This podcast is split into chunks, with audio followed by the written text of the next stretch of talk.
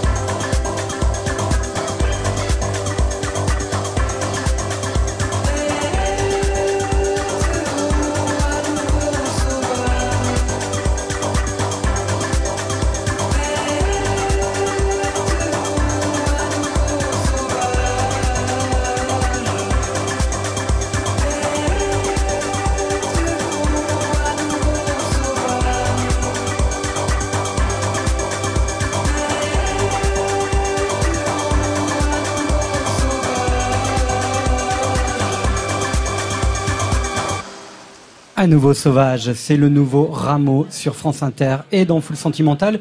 Il était venu il y a quelques semaines présenter un extrait de son EP sur ce même dance floor du Bel Air et je suis sûr qu'on le retrouvera en 2019. Alors je disais que Mathias Malzieu était full de projets. Il est tellement full de projets qu'il n'est pas encore arrivé. Donc il est 21h11 sur France Inter. Il est vraiment full, full, full de projets. Je sais qu'il fait un showcase, je crois pas très loin d'ici, à l'aquarium euh, près du Trocadéro, donc euh, grand aquarium. Son livre, il en, il en est question dans son nouveau livre qui sortira dans 15 jours. Donc voilà, on va l'attendre et on va l'attendre, mais de façon magistrale avec Arnaud Robotini qui revient nous voir ce soir. Bonsoir Arnaud. Bonsoir. Alors, je le disais pour euh, présenter tout à l'heure euh, euh, votre venue, c'est en fait c'est l'histoire d'une rencontre entre Arnaud Robotini, cette fois musicien techno, toujours désormais césarisé pour l'éternité, et Alban Richard, chorégraphe à la tête du Centre chorégraphique national de Caen. C'est une rencontre pour initier en fait une conversation indomptée entre le corps et la musique. Alors la musique, c'est la vôtre, celle d'Arnaud Robotini, qui devient une symphonie techno. C'était l'objet de la commande. Et les corps, ce sont ceux de quatre danseurs qui inventent une chorégraphie qui tente de faire du corps de ces interprètes une puissance qui ne se réduit pas à leurs organismes. Alors le spectacle s'intitule Fix Me, qui signifie regarde-moi, mais aussi répare-moi, ou encore peut faire allusion évidemment au fixe de la drogue, du shoot.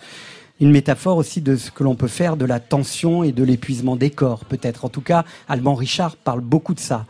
Parlerait-on en creux dans ce spectacle de notre époque, Arnaud Robotini? Oui, oui. Euh, ça parle en tous les cas des rapports de domination entre la musique et la danse et les, rapports de force en général. C'est vraiment lié à ça, parce que les danseurs sont pas toujours connectés à mon rythme. Il y a donc dans, dans Fix Me, ça vient en fait aussi de Fix Me Jesus, puisqu'au début on entend des prêches de d'évangélistes euh, femmes noires américaines et euh, et qui, qui vraiment utilise. Il a, Alban Richard a voulu utiliser le mouvement, le rythme de ses prêches et que les danseurs interprètent ces prêches sur euh, la musique qu'on a que j'ai créée pour pour le spectacle. Pourquoi la musique et le corps des danseurs seraient forcément désaccordés? Bah pas justement, c'est plutôt l'inverse. En général, il est accordé à, la, musique, mais là, il y a un rapport euh, qui se fait avec des moments de symbiose et des moments où les, les corps et le, disque, enfin, le, rythme des corps n'est pas dans la même rythmicité que la musique. Et ce qui intéressait Alban Richard, c'est le côté répétitif et puissant que les machines, la techno. C'est un peu réducteur de, parler de techno euh, pour la musique que j'ai faite, puisque c'est vraiment plus l'idée de, musique électronique au sens large. Il était intéressé par cette puissance, par cette persévérance. Et que justement, les prêches, eux, sont complètement souvent dans la rupture. il y a plusieurs options. Euh, euh, sur les corps, la rupture, la répétition, l'abnégation. Enfin, il y a plein d'idées comme ça qui sont abordées dans le spectacle. Dans le spectacle. Est-ce que c'est un travail de commande pour vous? Euh, alors après, souvent quand on parle de travail de commande, ça fait un peu euh, euh institutionnel, institut dedans ou un peu, euh, un peu, on on n'est pas artistiquement 100% investi dedans. Donc oui, c'est une commande, pas dans le sens où Alban Richard est venu me chercher, m'a proposé son idée et de, de, collaborer avec lui. Mais par contre, artistiquement, je me sens complètement investi dans la composition et, et ça ouvre même un champ un peu un peu nouveau à, ma musique. Alors je parle de ça, de, cette, de cette approche de commande, parce qu'on vous a quand même demandé de vous plier, si je ne m'abuse, à, la structure d'une symphonie euh, classique en quatre mouvements. Ouais, alors ça c'est pas forcément. En fait, on est sous. Enfin, il y a cette fameuse idée que la contrainte vous rend créatif. Oui. Donc moi, je suis tout à fait, tout à fait enclin à jouer ce genre de jeu puisque je le fais pour les films. Euh, que j'ai des espaces de liberté où je fais 100% ce que je veux sur mes albums. Et donc euh, d'avoir des contraintes ou euh, des, directions, simplement comme ça, est intéressant. Et puis en plus, comme j'ai toujours été intéressé par la musique classique, aborder cette forme-là avec une, certaine humilité, mais, mais comme ça, dans le cadre d'un ballet, je trouve ça assez, assez intéressant, assez gratifiant. Est-ce que les danseurs, le corps, ça vous apprend des choses sur votre métier de musicien? Le corps en mouvement Sur mon métier de musicien, euh, pas réellement. C'est plus euh, euh, quelque chose d'artistique que plus global. C'est pas vraiment sur mon métier de musicien, mais sur une approche de l'interprétation, de, comment exprimer certaines idées. c'est toujours enrichissant, même. D'ailleurs, je n'aurais pas trop mettre de mots, mais quand on a des, quand on fait des rencontres, moi, je travaille beaucoup en studio, seul, chez moi, toute la journée, un truc extrêmement solitaire. Euh, et, ces collaborations sont l'occasion de, voilà, de rencontrer des gens et de, voir d'autres façons de penser, d'aborder euh, des, des sensibilités, des expressions. Mais en tout cas, ce qui est aussi intéressant, c'est qu'on aurait pu vous commander, entre guillemets, une musique et que vous soyez absent.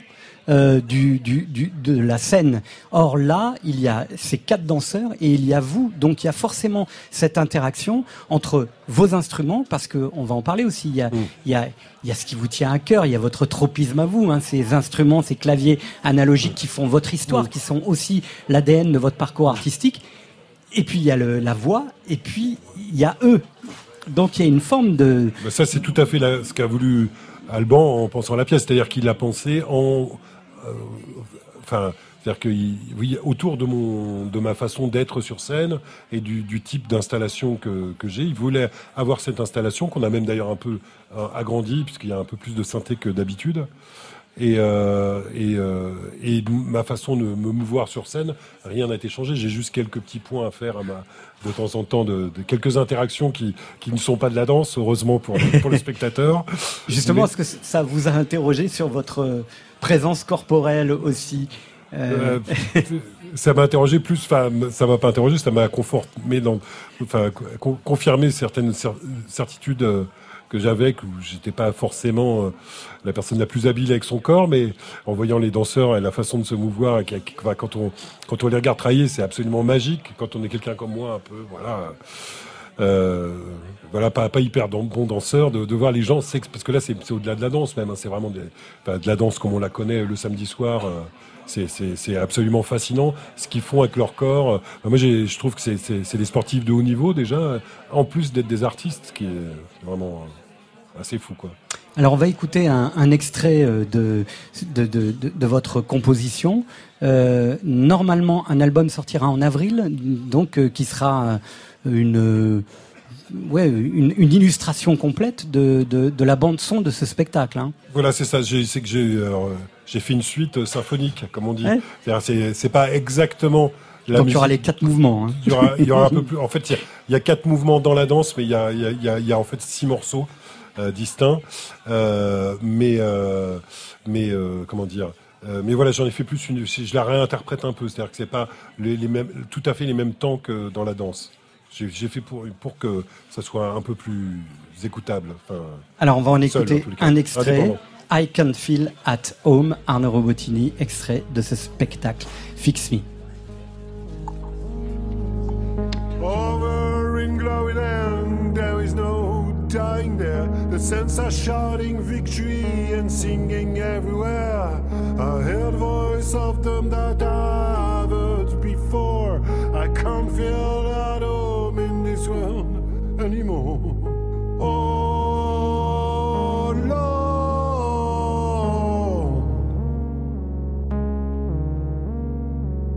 you know I've no friend like you. If heaven's not my home, what would I do?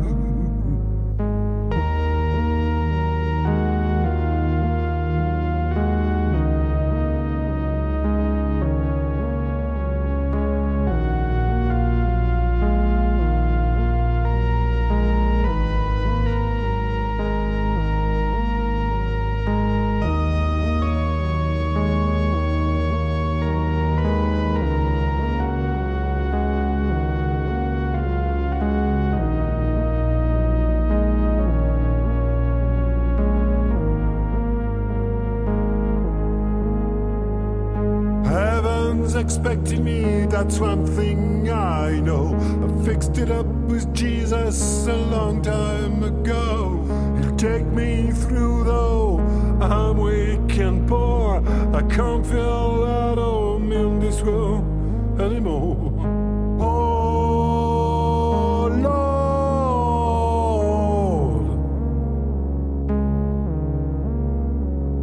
you know I've no friend like you if heaven's not my home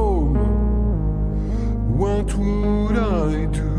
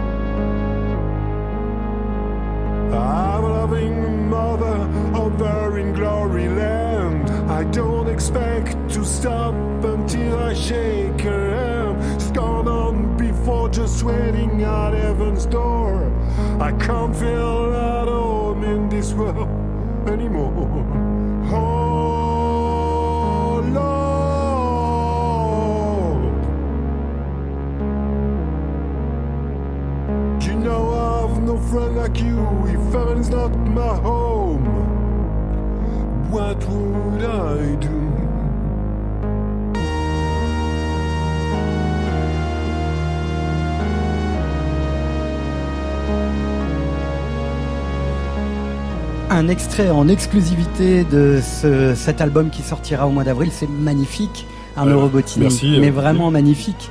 Euh, ce spectacle, on le disait tout à l'heure, est sur la tension. Euh, c'est quoi la tension pour vous dans la musique? Il y a plein de manières de l'exprimer. Euh, aussi bien bah, la répétition est un moyen assez facile d'exprimer la tension, les dissonances, le son, le silence peut l'être aussi musique avec énormément d'espace peut créer beaucoup de tension aussi. Je pense qu'il y a plein de manières d'exprimer la, tension. Euh, euh, vous avez pris plaisir, par exemple, à, retrouver votre voix qu'on connaissait, hein, mais euh, oui, que vous, bah, vous, aviez laissé un peu de côté. oui, c'est vrai, bah, mais oui, bah, là j'ai pris plaisir. Ça, c'est un vieux, enfin, un, ça fait longtemps que j'ai ce morceau en tête et j'ai pas trop l'occasion de le mettre quelque part. Et là, c'est tombé à merveille puisque comme le, spectacle part sur une idée de prêche, de, que c'est un gospel, plus un gospel qui, s'interroge directement sur l'existence de Dieu, donc qui est quand même un gospel un peu particulier. Euh, voilà, donc c'était, je suis très content de l'avoir mis là. Euh, le spectacle va se jouer euh, au Théâtre National de Chaillot. Oui. C'est complet. Oui, du 29 au 2 février, 5, représentations. Archi complet. Il y a une tournée aussi derrière. Il y a une tournée, oui. Et donc. Euh, regardez, pour les Parisiens, il y a une, date au théâtre de Nanterre et à Tremblay en France. Voilà. Puis après. Euh, toutes les dates seront sur notre site internet, même si c'est complet. En tout cas, je suis sûr qu'avec le disque, ce spectacle aura une deuxième vie. Arnaud Robotini, vous restez avec nous évidemment pendant ces deux heures. Et Mathias Malzieux est arrivé Bonsoir Mathias. Bonsoir. Qu'est-ce qui s'est passé Alors je parlais du Grand Aquarium, mais c'est vrai, hein, vous avez fait un showcase euh, pas très loin d'ici, mais vous avez commencé à jouer tard. Hein. Oui, c'est ça. Il y a eu un petit retard de, à l'allumage de, de sirène. oui, parce que vous avez joué et chanté euh, avec une vraie sirène dans un aquarium. Voilà, en fait c'est un, un, bassin assez extraordinaire euh, où il y a des requins, des méduses, plein de choses extraordinaires. Il y a aussi un spectacle de sirène. Et pendant qu'on et pendant qu'on chantait, la, sirène est venue euh, un petit peu euh, danser autour de autour de nous, derrière nous. Donc c'était magique, mais c'est aussi magiquement en, retard d'une demi-heure, ce qui fait que j'ai eu du mal ensuite, même si j'ai dans, dans ces choses magiques, on se dit je pourrais aussi avoir une petite machine à arrêter le temps, tellement c'était magique. Et ça marche dans l'imaginaire, mais en vrai, après, quand on se retrouve avec les histoires de taxi et tout pour arriver jusqu'à ici, eh ben c'est pas aussi simple. Mais il fallait venir en skate. oui, j'aurais dû. Hein? J'aurais dû. Mathias Malzieu, on va parler justement de, du pourquoi de cette sirène qui vous a ensorcelé, puisque dans 15 jours sort un livre justement qui s'appelle euh, Une sirène à Paris, qui sort chez Albin Michel le 7 février prochain. Mais tout de suite sur la platine de Full Sentimental, un petit François Atlas, par exemple.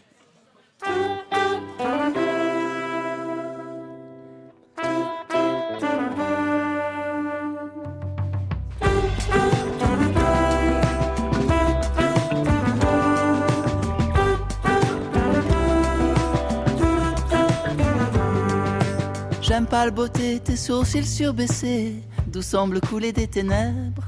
Tes yeux, quoique très noirs, m'inspirent tes pensées, qui ne sont pas du tout funèbres. Promesse d'un visage. Promesse d'un visage.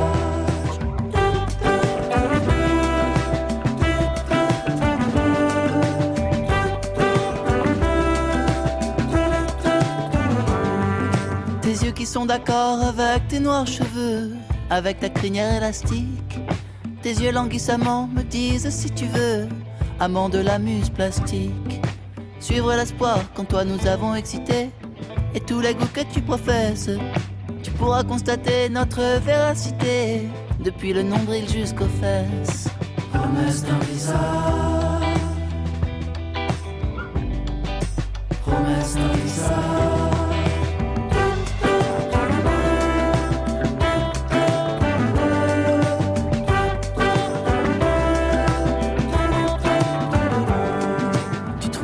De deux bossins bien lourds, de larges médailles de bronze. Et sous un ventre uni, doux comme le velours, bistré comme la peau d'un bonze. Une riche toison qui vraiment est la sœur de cette énorme chevelure. Souple et frisée qui t'égale en épaisseur, nuit sans étoiles, nuit obscure.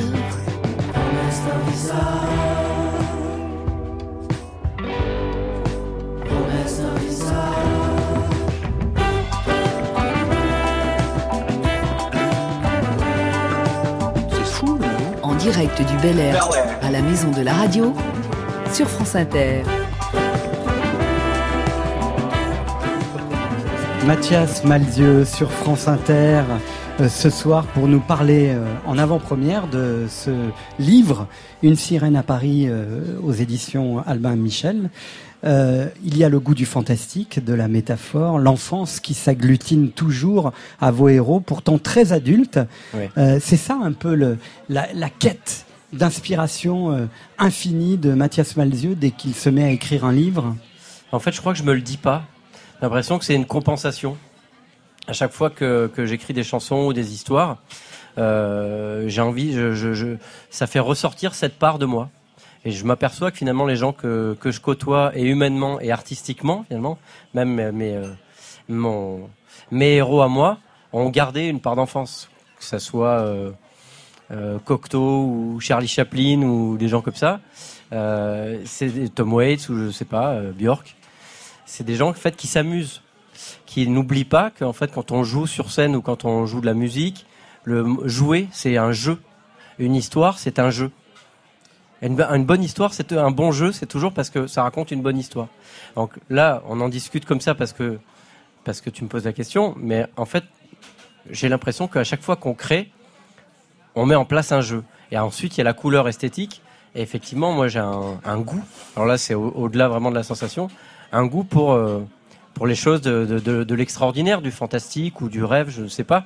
En tout cas, les choses qui euh, qui pourraient être vraies, mais qui, enfin, cette zone en fait, finalement, qui est entre le réel et l'imaginaire. Parce que finalement, faire que des choses imaginaires, je sais pas si ça me plairait tant que ça. Il faut qu'elles soient tout le temps raccordées à une forme de réel, qu'elles disent quelque chose du réel en tout cas. En tout cas, ça, vous l'avez magnifiquement illustré dans un documentaire aussi dont on va parler tout à l'heure. Euh, c'est la première fois, je crois, que vous êtes auteur ou co-auteur d'un documentaire qui sera diffusé sur Arte le 6 février, donc la veille de la sortie de votre, de votre roman. Euh, donc une très grosse actualité. Oui. Et il y a dans ce film, on, va y revenir tout à l'heure, qui est effectivement un, un, voyage comme ça initiatique que vous faites en Norvège. Euh, il y a la fin du film, ce point de bascule où vous êtes au bord d'une falaise. Cette falaise, c'est du, Cap Nord, c'est l'autre monde, ce sont les nuages, c'est euh, le, le, terrain inconnu qui peut vous faire basculer dans un ailleurs et vous, vous restez quand même sur, euh, sur la rive du monde réel. Hein. Oui, parce que je n'ai pas de pouvoir magique. Mon seul pouvoir magique, c'est de raconter des histoires et d'en imaginer. Et c'est ça qui est beau. Finalement, on aurait un pouvoir magique, ce serait pas marrant. Hein. Alors dans votre livre, il est question des surprisiers. Ce sont ceux dont l'imagination est si puissante mmh. qu'elle peut changer le monde, du moins le leur. Exactement, on est dans le sujet. Voilà, c'est un bon début. Mais dans vos livres, il y a toujours un homme et une femme, oui. sans trop de shabadabada, parce que les hommes chez vous, ils souffrent énormément. Oui. c'est des, c'est des, ouais, c'est des montagnes de douleur, souvent vos, vos, vos héros masculins, et vos héros, vos héroïnes féminines, pardon, sont des muses. Oui. Ça aussi, vous n'en sortez pas finalement.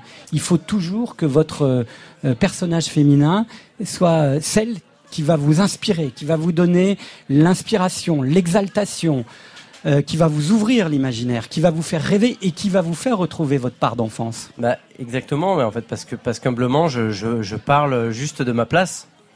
Et euh, même justement, quand, quand je raconte des choses qui n'existent pas avec des histoires de sirènes, c'est toujours la métaphore de quelque chose que j'ai vécu tout le temps. Donc, euh, je pourrais pas euh, inventer pour inventer, et je pourrais pas non plus parler de quelque chose que que je n'ai jamais vécu. Donc la muse, moi, ça m'a toujours, ça m'a toujours, la, question de l'inspiration. Là, je suis allé voir il y a pas très longtemps le, très bel euh, Edmond de Michalik.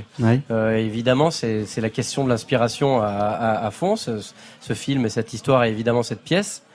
et je suis sur la question de l'inspiration tout le temps.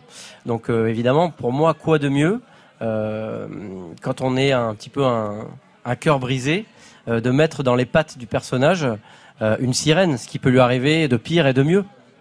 Oui, parce que la sirène, c'est euh, c'est le danger. C'est le danger. Et en même temps, c'est la fascination absolue, donc c'est l'aventure. Et c'est la question de l'aventure. Et c'est même, je pense, d'après ce que j'ai pu comprendre en lisant ce livre, mm. c'est le danger. Donc voilà, il suffit que la sirène se mette à chanter. Mm. pour que on puisse mourir ou défaillir. Mourir d'amour, en tout cas, oui. Mourir d'amour, mais c'est aussi le summum de l'érotisme. Exactement. Exactement. Donc en fait, c'est c'est là que c'était intéressant pour moi en fait, c'est de faire un d'utiliser ce personnage mythologique euh, pour donner une couleur au livre, mais en même temps pour lui donner une dangerosité pour qu'on ait peur pour le personnage, et puis pour que ce personnage mythologique ne le reste pas. C'est-à-dire que euh, qu'il ait un comportement finalement encore plus humain, parce que on n'aurait pas croire non plus que seuls les hommes souffrent et seules les femmes sont des muses. C'est-à-dire que la femme euh, considérée par, euh, comme muse par entre guillemets l'auteur ou le personnage a aussi ses souffrances, ses traumatismes et c'est ce qu'on découvre euh, il me semble dans l'histoire, c'est ce que j'essaye de c'est ce qui m'intéresse en fait, c'est deux traumatisés qui chacun avec leur leur parcours et vont, vont s'inventer une une résilience, vont y travailler en tout cas. Mathias Malzieux, dans ce livre, il est question aussi beaucoup de Paris, oui. Le théâtre de ce livre, c'est Paris. Et ça, c'est vraiment du réel, du concret. Je crois même que c'est le premier ouvrage où, effectivement, euh, la réalité s'inscrit, euh, pour le coup, dans une ville qu'on connaît tous, dont vous parlez de sa propre euh, tragédie récente, les attentats. Vous dites que cette ville son héros. Gaspard en est devenu plus amoureux depuis que la ville a été entaillée et euh, oui, parce qu'il est, pas né à Paris, mais attentats il se sent plus parisien encore, malheureusement, euh, après les attentats, parce que une certaine forme de solidarité et aussi de, dans, dans, toute cette euh, dans tout ce terrible, les, les, belles choses qui émergent aussi, parce qu'il y a aussi des belles choses qui émergent en réponse, en rebond. on est toujours sur les questions de la résilience. Et puis, votre livre, Une sirène à Paris, c'est aussi de la musique. Oui il y est question de musique, évidemment. Ça n'est pas très étonnant quand on vous connaît. Mais moi, je me suis plié un petit exercice. Vous, n'êtes pas le premier, puisque ça fait maintenant un ou deux mois que je fais ça. Je m'amuse quand j'ai des livres d'imaginer la BO idéale de ce livre ou euh, voilà celle qu'on pourrait euh, écouter. C'est super parce que c'est ce que je, c'est ce que je fais moi pendant que je l'écris. Voilà, en, en lisant ce livre. Vous écoutez? Ouais. Allez.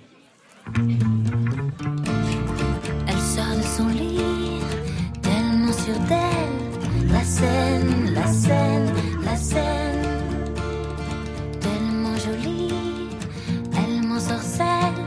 La scène, la scène, la scène. Non, rien de rien. Non, je ne regrette rien.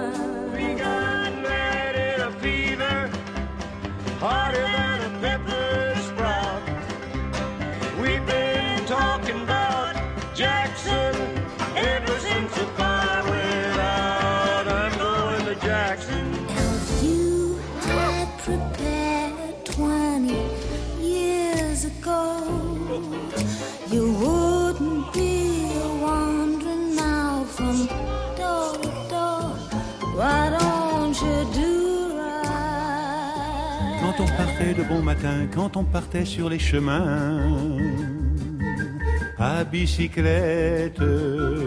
Sous l'océan, sous l'océan, y a pas de gros pas de soupe de poisson, pas de marmiton. in her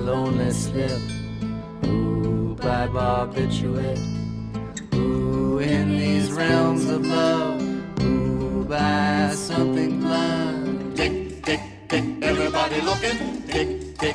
see them how they searching. Tick, tick, tick, that's all they're hearing, but they couldn't find out where the watch was hiding. Tu t'en vas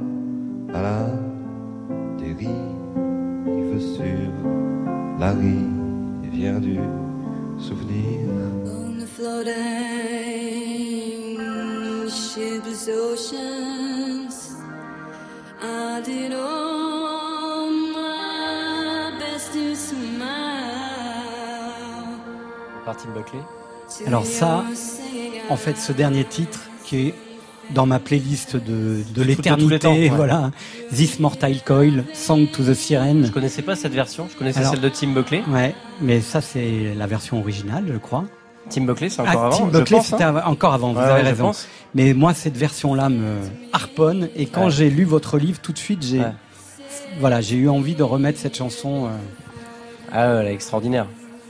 Vous avez, On a envie de partir, euh, on a envie de partir avec la sirène en l'écoutant. vous avez reconnu évidemment des titres euh, euh, qui sont notés Ouais. dans, votre livre, mais il y en a d'autres, notamment le premier, Vanessa Paradis Ouais. parce que tout commence par une scène, notre fleuve qui déborde. Hein. Qui déborde. Ouais. J'avais été très impressionné par cette crue de 2016. Euh, parce que je trouvais justement qu'il y avait une part de, de magique et de dangereux. On était dans Paris, c'est un peu comme quand il neige. On sait que ça va être pénible et que, euh, que pour la, la réalité de- du, du quotidien, ça va être pénible. Mais juste le moment où il neige, il y a un, il y a un moment d'émerveillement un petit peu hors du temps. Et en fait, de voir les ponts qui avaient l'impression de rétrécir, de voir des canards au milieu de la route, il y avait quelque chose d'un petit peu magique et c'est là que je me suis dit euh, c'est un petit peu plus tard en fait finalement que j'ai eu l'inspiration sur ça c'est euh, en fait quand on a commencé à quand la- le fleuve a commencé à baisser et qu'on a retrouvé euh, bah, des vieux objets euh, des vieilles télévisions euh, et puis surtout des poissons morts un, un silure énorme je me suis dit ce serait quand même marrant que, que, que quelqu'un trouve une sirène inanimée euh, échouée sur les quais et c'est parti de ça et, et c'est des fois euh, des fois on a plein d'idées comme ça et elles, euh, elles ne résistent pas en fait à la, au développement. C'est comme une fécondation quelque part. Et là, cette fécondation, on l'a tenue. Et c'était une idée très très importante pour moi euh, parce que c'était juste après bon, mes, mes histoires de problèmes de santé, etc.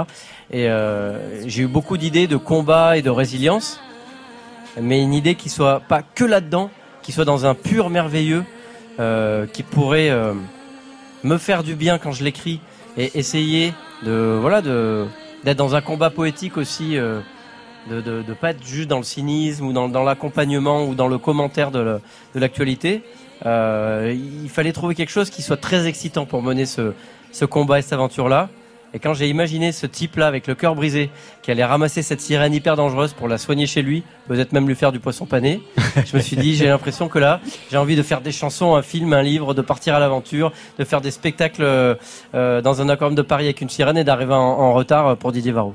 Alors, ce qui est sûr, en tout cas, ce qui a changé dans votre écriture, c'est qu'il y a eu la mécanique du cœur. Oui. Et depuis qu'on lit euh, vos, vos ouvrages, depuis la Oui. mécanique du cœur, on y voit tout de suite des films d'animation. Ça, ça a changé. Vos livres ont toujours été très Très imagés. euh, très Mhm. imagés, mais là, maintenant, dans ce livre-là, on a on a la BO qu'on peut s'imaginer, mais Oui. on a aussi déjà euh, le dessin animé. Hein. Euh, parce que je le fantasme en même temps Ouais. et que j'adore. ça, c'est particulièrement réussi hein, sur celui-ci. bah, merci beaucoup, mais c'est vrai que c'est un, c'est un moment artistique de connexion que j'adore. C'est-à-dire que j'aime le moment où je pense à un, un personnage et je commence à lui écrire ses chansons. Euh, j'aime écrire les chansons et me dire ah ça pourrait faire un score pour le film ou en tout cas ça me donne une idée pour le clip. Et le fait que tout ça fasse une, une centrifugeuse, après logistiquement des fois c'est compliqué parce qu'il faut mener tout en même temps. Euh, mais sur le moment de la, de la combustion, c'est quand même euh, c'est une chance de pouvoir le faire et c'est encore une fois un grand jeu. Mais ce qui est fou, c'est qu'on arrive assez souvent à dire le livre c'est de la musique ou cet auteur a une petite musique intérieure dans sa dans sa façon d'écrire. Mais le livre qui devient ou de la littérature qui devient au, moment où on le lit du dessin, c'est plus rare. Il n'y a pas encore trop euh, de correspondance. Il y a évidemment la bande dessinée, mais mais dans, dans, dans le romanesque. Bah, je me rends pas compte, mais c'est vrai que moi, je j'adore faire ça parce que je me, je me mets moi-même en situation d'être surpris. Que justement, je suis pas dans un trop dans une recette de dire je vais surprendre, je vais faire tel truc, ça va être un peu comme ça. En fait, je découvre au, fur et à mesure. Après, je suis obligé de structurer un petit peu pour savoir euh, comment je travaille. Mais dans l'élan créatif euh, de, départ, dans cette petite, dans le bleu de la flamme qui donne vraiment envie de se battre pendant plusieurs années pour monter un projet. Euh, c'est au moment comme ça où tout s'agrège. Euh, j'ai découvert il n'y a pas très longtemps que la Lune c'était un, un, agrégat euh, de la Terre. Je savais pas, je crois que c'était un, une planète comme ça quoi. En fait, c'est une, météorite qui a cogné la Terre et en fait c'est des, bouts de terre qui sont agrégés et qui ont fait la Lune. Et c'est un c'est un accident en fait, du coup la Lune. Et j'ai l'impression que la création euh, bah, c'est un petit peu comme ça aussi. En tout cas, moi, c'est comme ça que j'aime à me l'imaginer. Et entre voilà, entre la crue de la Seine, euh, une situation amoureuse, euh, vivre dans le dans le Paris post-attentat et l'envie de créer de la surprise, et ben on fabrique des choses. Alors après, il y a l'élan de la première fois, et ensuite, il faut arriver à raccommoder tous ces bouts-là. Et ça, c'est travailler, c'est être un artisan, et c'est tous les jours. Mathias Malzieux, vous restez avec nous. Avec plaisir. Euh, vous allez même pouvoir manger maintenant votre. C'est quoi C'est un petit gâteau. C'est un Mars de luxe. C'est un Mars de luxe. Très très très luxe. Et vous le savez, dans cette émission, nous accueillons des résidents qui vont s'installer, qui s'installent pour quatre semaines dans l'émission. Début 2019, c'est notre premier résident. Il s'appelle Voyou. Il est déjà sur la piste, sur le dance floor.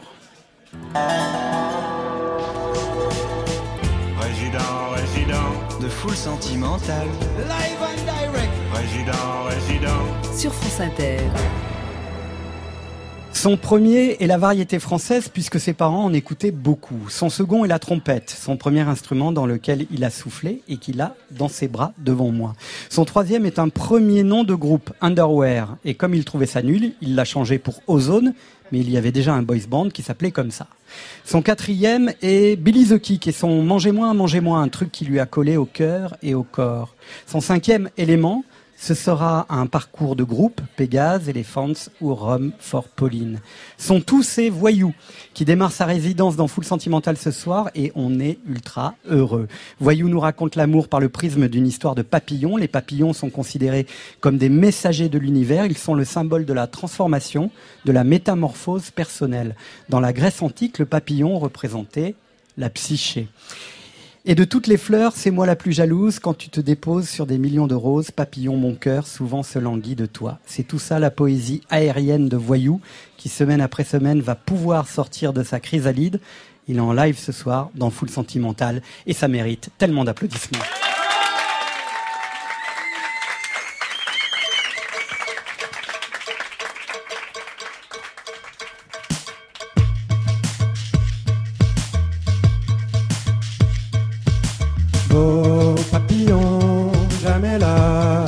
Toutes ces fleurs. Quand tu t'envoles dans les airs, c'est mon cœur qui se lève. Sous le soleil et le sourire aux lèvres, je t'appelle près de moi mais rien n'arrête ton voyage. De cœur en fleurs, tu te balades.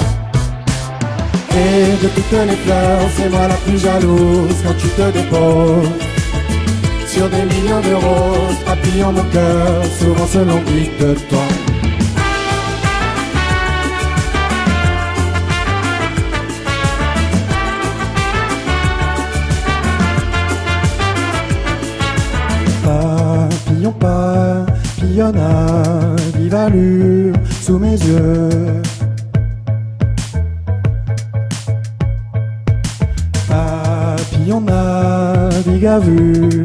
Des nuées de ciel bleu.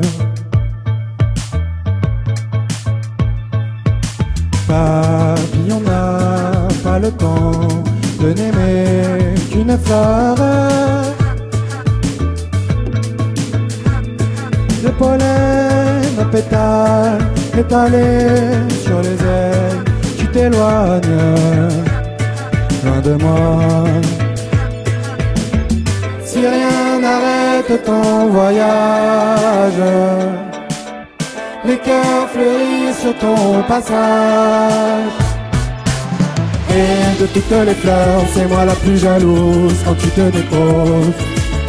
Sur des millions de roses, papillon mon cœur, souvent se languit de toi.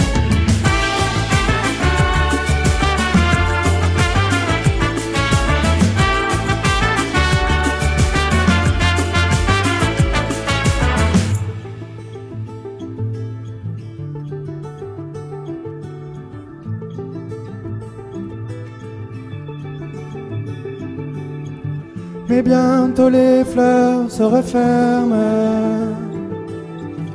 Papillon ne peut plus se poser. Fatigué d'envoyer ses ailes au vent fatigué de l'été. Papillon fait donc une escale mes bras impatientés.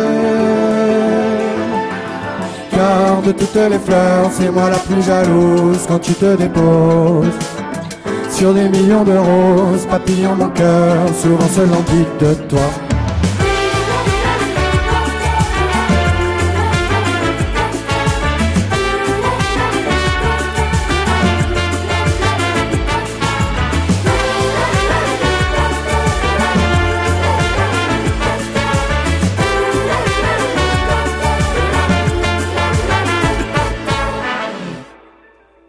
Merci.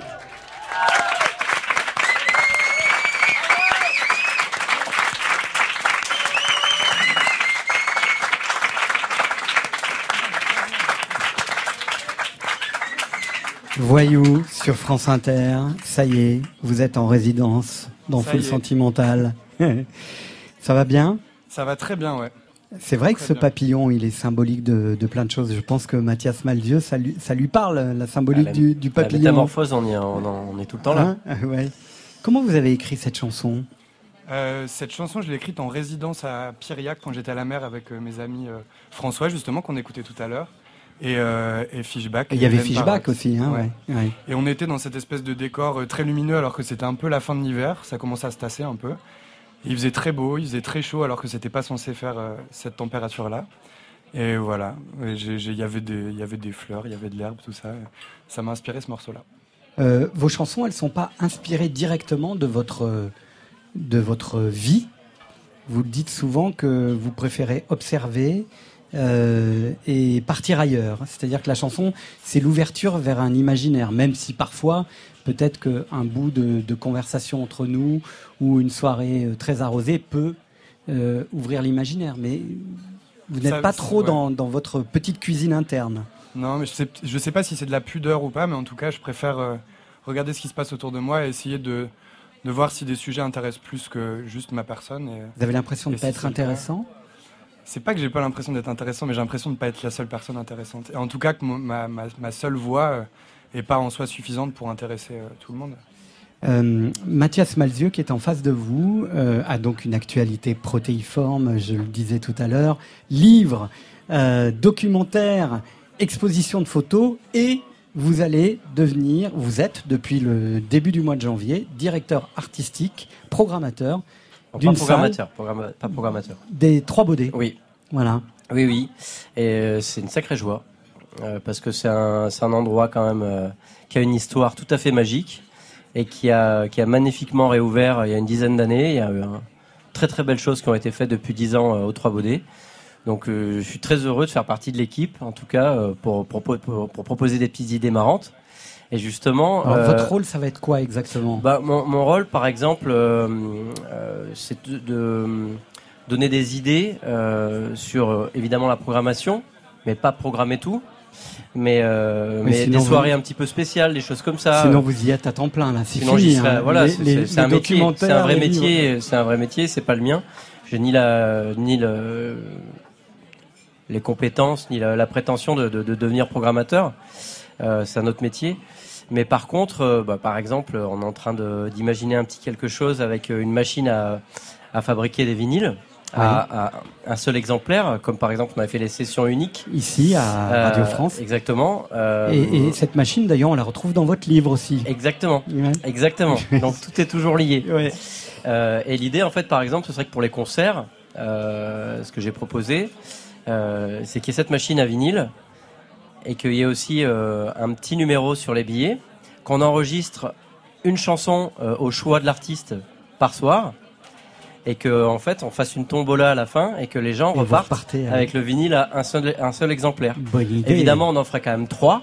on en ferait un pour l'artiste quand même et un troisième euh, pour le jukebox des Trois Baudets où il y aurait évidemment les illustres de l'époque, à savoir évidemment les, les Boris Vian, les Jacques Brel. Euh, Brassens, Gréco, euh, Barbara, Gainsbourg, etc. Et plein plein d'autres. Et les nouveaux illustres euh, qui viendront qui viendront jouer aux Trois Baudets. Et d'ailleurs, le 5 février, on fait une petite fête de réouverture, on appelle ça ou de transition ou de ce qu'on veut. Et on aura un très joli plateau avec Olivia Ruiz quand même. Tiens donc. Voilà, Gisèle Pape et Denise Musique. Que des filles pour commencer. Alors, Mathias Malzieux, Voyou et Arnaud Robotini. Ce lieu, les Trois Baudets, il a été initié par Jacques Canetti. Tout à fait. Et donc, je suis allé retrouver euh, des archives de Jacques Canetti, qui est aussi un de mes héros. Euh, en conversation avec Georges Brassens, ce qui va nous permettre de voir un petit peu quelle est votre vision de la chanson à vous, Voyou, artiste qui sort son premier album le 15 février, et puis évidemment à Mathias Malzio qui va continuer à écrire cette histoire des trois baudets.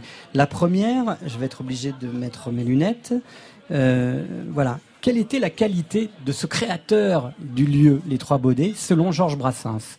Pour moi, la qualité la plus éminente de Canetti, c'est qu'il il travaille toujours sans tenir aucun compte de la mode. Il montre une prédilection marquée pour les choses qui précisément naviguent à contre-courant. Il a, il n'exige pas le succès immédiat d'un artiste, alors que la plupart des producteurs essaient de vous, de vous, faire ressembler à la vedette à la mode. Lui, au contraire, il essaie de vous différencier des vedettes à la mode. Voyou, est-ce que vous avez eu des gens autour de vous qui vous ont dit de surtout pas ressembler aux autres? Euh, moi, je me suis dit à moi-même déjà. Déjà Je pense que c'était important. Et euh, si, alors j'essaie quand même de prendre des conseils sur euh, la manière dont on doit, on doit, être présenté. Mais en même temps, euh, en même temps, c'est vrai que ça peut être dangereux l'uniformisation au niveau de, des styles de musique, que ce soit des styles de musique ou vestimentaires. Et, et, maintenant, vu que tout est très graphique, tout est très visuel dans la musique, et ben ça prend une place très importante. Et je pense que c'est important de réussir à rester soi-même et à pas trop se perdre dans, dans des questions d'image quand on est censé faire de la musique. Jacques Canetti parle de son métier de découvreur, mais aussi de ce que c'est ou de ce que serait une bonne chanson. On recherchait surtout des gens qui avaient de belles voix. Moi, je n'ai jamais été attiré. Lui, on cherchait au contraire les vilaines voix. il l'a prouvé d'ailleurs. Mais je, considère que la voix ne vient qu'en troisième position. La, la, chose la plus importante, c'est quand même la musique. Et la musique vous permet de mieux aimer le texte. Et si la musique est bonne, et si le texte est très bon, vous avez subitement cette chose ultra rare, c'est-à-dire la chanson forte, il n'y en a pas beaucoup. Alors est-ce que vous êtes d'accord? Canetti, lui, disait la voix, c'est accessoire. Ce qui est important, c'est une bonne musique et un bon texte. Ouais, je suis assez d'accord avec ça. Je suis même, même dans la musique, je pense que ça peut être le cas. J'ai beaucoup écouté de garage, par exemple, pendant un moment, où les mecs jouent vraiment très mal de la musique. Mais juste l'énergie et, l'implication des mecs dans ce qu'ils font donne quelque chose de, super. Et les voix, moi, il y a plein de chanteuses et de chanteurs que j'adore qui ont des voix vraiment pourries, mais qui en font quelque chose de super et de très personnel. Et ça devient très personnel parce que ça ressemble à rien d'autre et que c'est pas les. Mathias Maldieu. Ouais, je suis complètement d'accord. C'est la question de l'implication et de l'intention qui prime. Et c'est vrai que moi, je Comme toi, j'ai écouté beaucoup de, de garage, de lofi, de choses un petit peu de l'art brut de la musique, quoi. Des choses un peu mal faites ou faites avec trois bouts de ficelle, mm. mais qui des fois ont charme fou. Alors faut pas tomber dans le snobisme inversé de parce que c'est mal fait, c'est bien, parce que des fois c'est mal fait et c'est juste pénible aussi. Mais mais il y a des il y a des fois où euh, où avec trois bouts de ficelle on a des, des choses extraordinaires et euh, moi j'aime beaucoup ça. Arnaud Robotini. Ah je suis tout à fait d'accord avec, avec cette idée. Même, même dans le cas du garage, quand c'est bien joué, c'est moins bien en fait. C'est hein. presque. Un peu, ouais, voilà. Donc quand on perd la bancalité, la fragilité aussi de certains styles, le blues aussi en fait partie, euh, fait partie de ces styles. Quand c'est bien joué ou trop bien enregistré, ça devient lourdingue et pénible. Et euh, je suis assez d'accord avec ça. Et effectivement, le côté euh, de pas suivre les modes. Enfin, je suis pas pas trop concerné par ça. que l'inverse, il faut que j'arrive à me canaliser. Voilà, c'est ça. Dernière euh, intervention de Jacques Canetti, l'initiateur, le, géniteur des Trois Baudets, qui parlait à la fin des années 70 de la période dans laquelle il était. Nous sommes le seul pays, la seule langue, les francophones, qui avons cette richesse en auteur-compositeur, les gens ne le savent pas. La France est remplie de, puits de pétrole en chansons, et il y a des gens qui s'en aperçoivent, mais ils ont peur de le dire parce qu'ils se disent, mon Dieu, est-ce que ça va marcher? Et si ça ne marche pas, de quoi aurais-je l'air? Alors, est-ce qu'on vit une époque aussi formidable en 2019 ben, je crois, et c'est une chance justement euh, pour moi justement d'écouter énormément de choses. Euh, qui veulent jouer aux Trois Baudets ou toutes les discussions qu'on a. J'avais eu cette chance aussi avec euh, les Inouïs à Bourges, où j'ai écouté énormément de, groupes.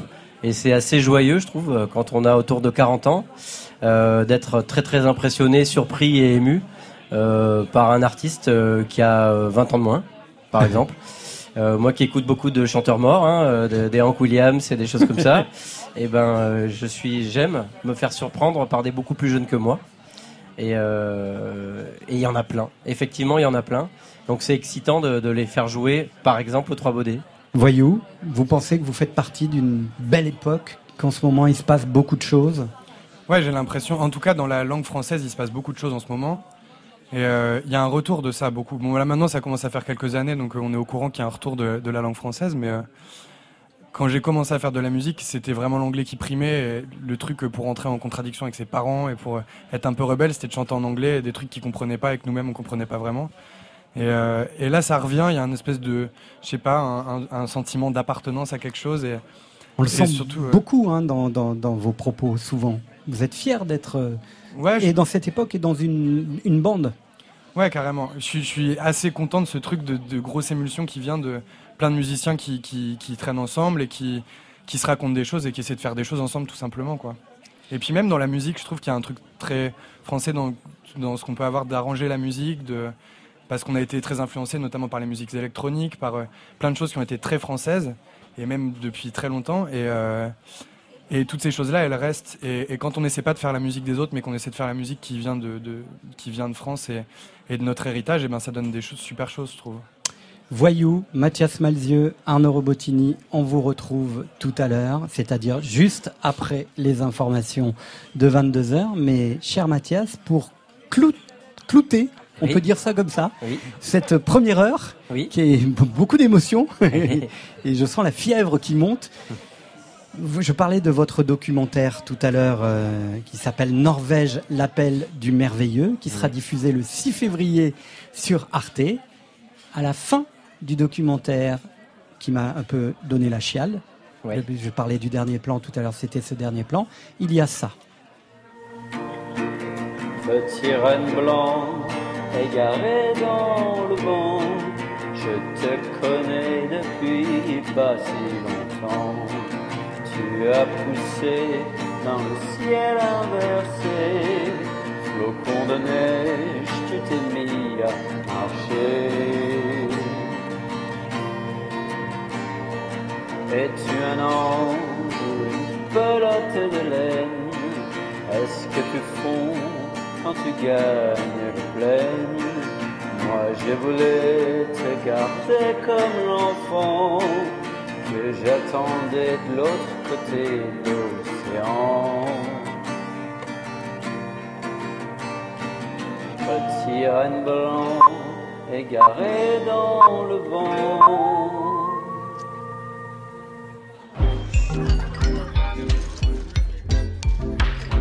S'appelle Full Sentimental. C'est le soir de Didier Varro. Le jingle va se terminer. Puis l'émission va commencer.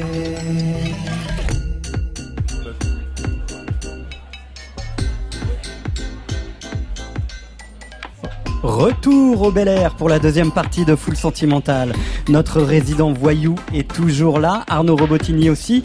Dans quelques instants, Hervé prendra d'assaut le dance floor du Bel Air pour nous donner sa vision de la mélancolie électronique. Laurie Darmon revient, nouvelle EP, une nouvelle liberté pour se revendiquer peut-être plus mutine encore. Dans quelques instants, c'est Chloé qui vient fêter la sortie de son nouvel album live Endless Revisions. En attendant de la retrouver le 26 janvier prochain à l'Élysée Montmartre, sorte de retour aux sources pour celle qui en fut la résidence des soirées paniques il y a, il y a, il y a 11 ans exactement, je crois. On attend avec impatience de retrouver Chloé pour une nouvelle illustration de cette incroyable capacité de relecture de ses propres morceaux. Mais tout de suite, un détour par la playlist de Full Sentimental avec Olivier Marguerite alias O, une histoire d'eau, qui avec son nouveau single en prélude à la sortie d'un deuxième album, va nous mettre les sens sans dessus dessous. C'est fou, là.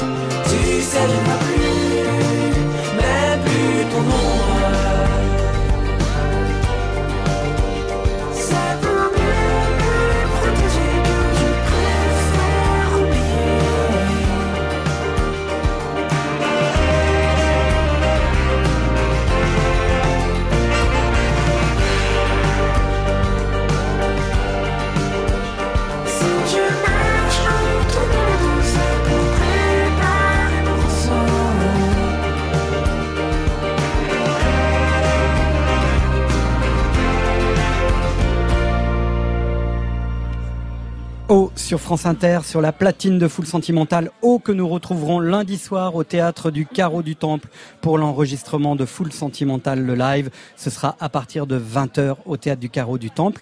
Il sera là pour nous présenter des extraits de son nouvel album. Et il y aura également le groupe The Pirouettes euh, qui sort euh, d'un Olympia bondé. Donc ce sera une jolie soirée au théâtre du Carreau du Temple. Voyou, vous allez bientôt le, le, connaître, ce Carreau du Temple. Dans moins d'un mois, je crois, dans trois Terminer votre résidence. Bonsoir Chloé. Bonsoir. Bienvenue sur France Inter dans Full Sentimental. Vous étiez venu nous présenter votre, euh, votre album studio euh, Endless Revisions. Et là maintenant, il y a la révision par le live, hein c'est ça? C'est tout à fait ça. Ouais. Pourquoi vous avez eu envie euh, de redonner une autre vie à ces morceaux? Euh, donc quand j'ai sorti l'album euh, en octobre 2017, j'avais pas spécialement prévu de ressortir un disque un an après. c'est juste que j'ai tourné en live en, musique électronique, donc j'ai revisité les morceaux que j'avais fait en studio qui sont des morceaux plus ou moins lents et parfois plus rapides. Certains morceaux sont chantés, il y a des featuring et tout. Donc euh, proposer un live dans un club ou un festival en version électronique, en apportant toutes les machines, il fallait forcément que je casse un peu les structures de, de mes morceaux et que je les je revisite comme euh, vous venez de le dire. Et est-ce qu'on découvre euh, de, nouveaux morceaux? En fait, est-ce que ce sont réellement de nouveaux morceaux, Chloé? Ben, En fait, le, moi, je joue beaucoup en DJ. Et donc, quand je joue en DJ, je joue la musique des autres. Et le live, en fait, me permet de, reprendre les bases de mes morceaux et, euh, et peut-être de les transformer justement. Je prends un peu ce que je sais faire en DJing et euh, les matières que j'ai en studio et je fais un mélange un petit peu des deux. Et le live, c'est ça, c'est vraiment le pont entre le studio et, le DJing. Donc je, prends les matières, je les transforme euh, et puis ça devient un peu des nouveaux morceaux. Voilà, c'est et puis c'est des morceaux à chaque fois que je me mets un peu en danger parce qu'en fait je les j'ai pas vraiment une structure préétablie, mais euh, je les construis en direct avec le public en fonction un peu de l'ambiance, comment ça se présente. Donc j'ai des moments où je, prends, euh, j'ai les mêmes matières, mais je vais en faire euh, autre chose. Je vais les traiter différemment, traiter les sons différemment. Euh, parfois, je vais aller un peu plus, un peu plus loin dans la distorsion, les réverbes, les rythmiques, et puis parfois, je vais être plus abstraite, plus expérimentale. Voilà, je jongle un petit peu entre tout ça. Et puis, il y a cette volonté, probablement, de faire en sorte que la musique ne soit jamais figée. Aussi, c'est ça hein, le, le défi du live, Chloé? Euh, en fait, il y a plein de façons d'aborder le live. Euh, moi, je sais que, bah, encore une fois, comme je, mixe et en DJ, je change tout le temps mon set. Je fais toujours des sets euh, différents parce que chaque lieu est différent, parce que chaque moment est différent. Et euh, pour moi, le live, c'est un peu une prolongation aussi de ça. Donc, j'ai besoin de retrouver un peu cette énergie un peu momentanée qui, se passe comme ça, ce moment avec le public, ce moment d'échange, cette interaction pour bah, inventer quelque chose à ce moment-là.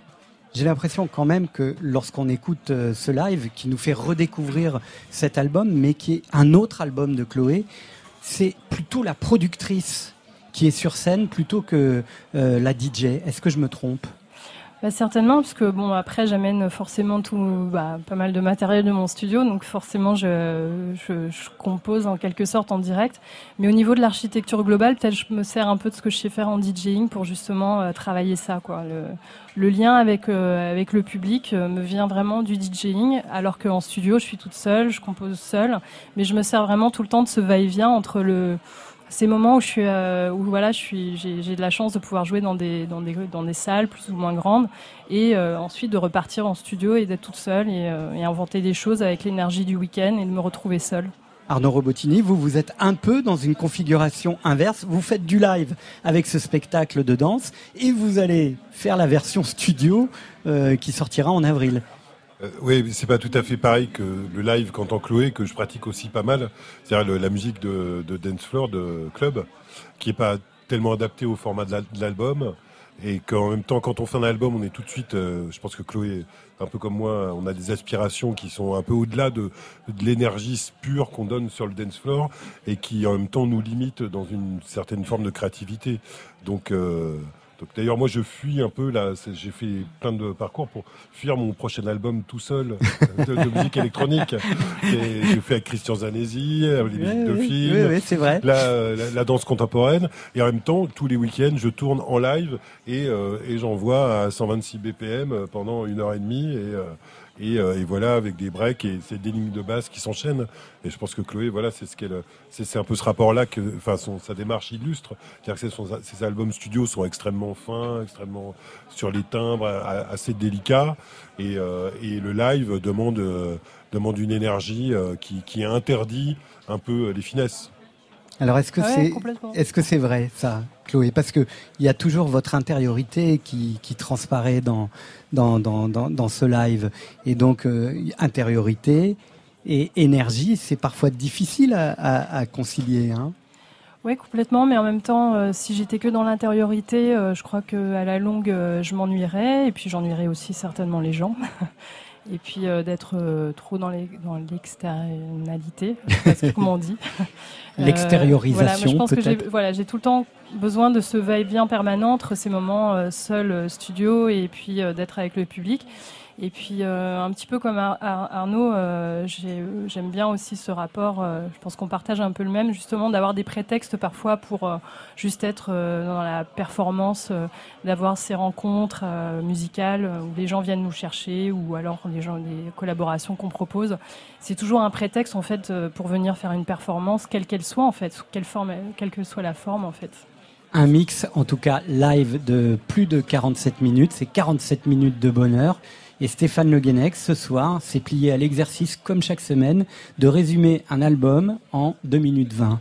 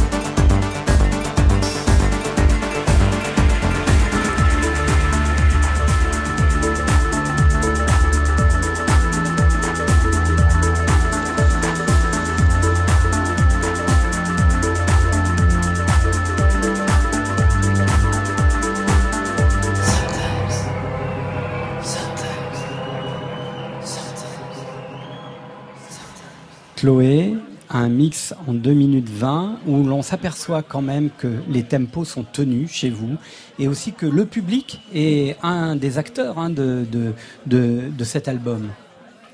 Ben oui, puisque ça a été enregistré euh, en live justement et euh, bah, ça a été pris vraiment en sortie de console et puis après euh, avec le micro de la cymbale, je me suis rendu compte que j'avais pris aussi le son du public. Donc c'est vraiment un mix un peu euh, comme ça, euh, fourre-tout euh, de, des pistes que j'avais, qui est assez brute et qui, est, assez loin en fait de la, production plus, peut-être plus propre que je peux avoir en, studio. Et mais j'aime bien justement cette idée de déconstruire et, et puis de salir un peu le, le, son et d'assumer aussi finalement cette sortie juste de console. Voilà. Vous avez créé il y a un peu plus d'un an maintenant votre label Lumière Noire Records. Est-ce qu'on peut faire un bilan en fait de, de, cette aventure qui est aussi l'aventure moderne d'être dans l'auto-entreprise et, d'être responsable de, tout, euh, ce qui a été euh, un choix à la fois artistique et, de business? Est-ce que on peut faire un premier bilan pour, euh, pour bah, pour l'instant, pour moi, le label, c'est un peu le prolongement de, bah, de tout ce que je fais. C'est-à-dire que ça me permet déjà, d'une part, de pouvoir m'autoproduire, effectivement, mais pas que, parce que c'était pas le but premier. Euh, c'est vrai qu'en voyageant et puis euh, je rencontre pas mal de pas mal de, producteurs euh, jeunes ou plus plus confirmés et puis il y a des rencontres qui se font et puis parfois des envies de collaboration et puis des, des talents qui m'envoient des, des, morceaux et sur lesquels j'ai des, des, coups de foudre. Et euh, c'est un peu euh, ouais c'est un peu le prolongement de peut-être plus que je fais en DJing dans le sens où je cherche tout le temps des morceaux. Donc je suis amenée à contacter et à être en contact avec des artistes qui m'envoient des morceaux et j'ai juste envie de les de les faire connaître c'est ce que vous avez fait hein, à travers une première compilation Exactement. Donc, euh, on a sorti, euh, on a sorti quelques maxi d'artistes. Euh, Il est vilaine, Soutia Guiterres, Inigo Vontier. Puis là, on a fait une, compilation Lumière Noire qui s'appelle View from Above avec plein d'artistes. Ce qui a été un peu le, prétexte pour contacter des artistes que moi j'adore. Et puis voilà, c'est des, des, des, morceaux un peu ovnis parfois, comme Ben Chemi, bah, qui a participé à mon album et qui est le chanteur de Sons mais aussi euh, des morceaux euh, plus électro comme euh, Bénédicte Frey, et puis profiter aussi pour demander à des, artistes que j'aime bien. Bah, peut-être que je n'oserais pas forcément demander de la musique, mais juste de collaborer sur un. Voilà, c'est un peu ma compilation à moi idéale. C'est assez personnel et égoïste, mais en même temps, voilà, que je partage. Et puis aussi, vous aimez prendre des chemins de traverse et ne pas être uniquement dans la production, la signature d'artistes ou, euh, euh, ou, ou, le live, d'être aussi dans des, des, pas de côté, que ce soit dans des lectures ou, ou des, des, spectacles où vous êtes un des éléments du spectacle, mais vous n'êtes pas le seul. C'est-à-dire que tout, euh, tout est assez complémentaire en quelque sorte. c'est comme je disais tout à l'heure, si je faisais que mixer, je crois que je m'ennuierais. Si je faisais que de la production en studio, je m'ennuierais. Si je faisais que du live, je m'ennuierais. Donc, Il y a Mathias qui fait Ah bah oui Bah, ça, permet de se réinventer, ça permet de se stimuler, ça permet de se mettre un peu en danger. Et puis euh, voilà, pour moi, c'est pas complètement cloisonné. Pour moi, tout se répond et c'est un, ensemble en fait qui va, ensemble. Chloé, dans le mix de Stéphane Le Guénet, qui, qui, durait 2 minutes 20, il avait réussi à mettre tous les titres du live, excepté un titre. Mais quand même, en 2 minutes 20, il a mis un, euh, Stéphane, je ne mens pas, il y avait tous les titres de l'album live. Il en manquait un quand même. Et donc, ce soir, il est à l'honneur de la platine de Full Sentimental. Et c'est pas le pire, c'est presque un des meilleurs selon moi, The Blacklash.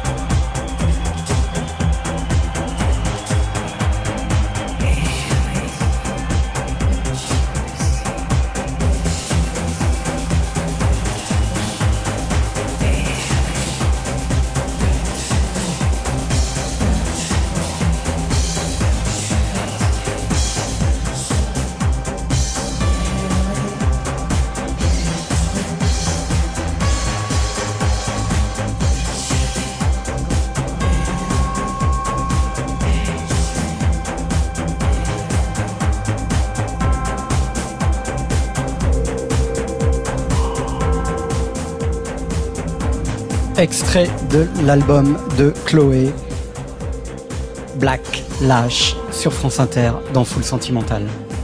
Quand c'est une foule, ça me rend sentimental. En direct du Bel Air à la maison de la radio, Cool, sur France Inter. Il a grandi dans une petite ville dans les Yvelines, entre Versailles et Trappes, à Fontenay-le-Fleury, exactement. Il voulait devenir footballeur professionnel, mais pour cela, il aurait fallu devenir le nouveau Zidane. Du coup, cela donne beaucoup de mélancolie et cela permet de trouver le meilleur titre de EP depuis longtemps, Mélancolie FC. En fait, pour bien comprendre la musique d'Hervé, il faut aussi en revenir aux origines. Le garçon a grandi dans un triangle d'or, trap et son rap français, Fontenay, La Maison et sa chanson française de Bachung et Higelin, et Versailles et sa French Touch royale. Cela donne cette musique hybride, haletante, animale, frontale, souris, souris, serre les dents, serre les dents. Hervé était défenseur au football. Désormais, il va piano. Titre du morceau que vous allez découvrir en live ce soir, qui est comme un mantra, un corps à corps avec sa psyché pour un disque de chambre. Athlète du cerveau et corps en mouvement, Hervé nous présente les premières photos révélatrices de son parcours. Il est sur le dance floor du Bel Air.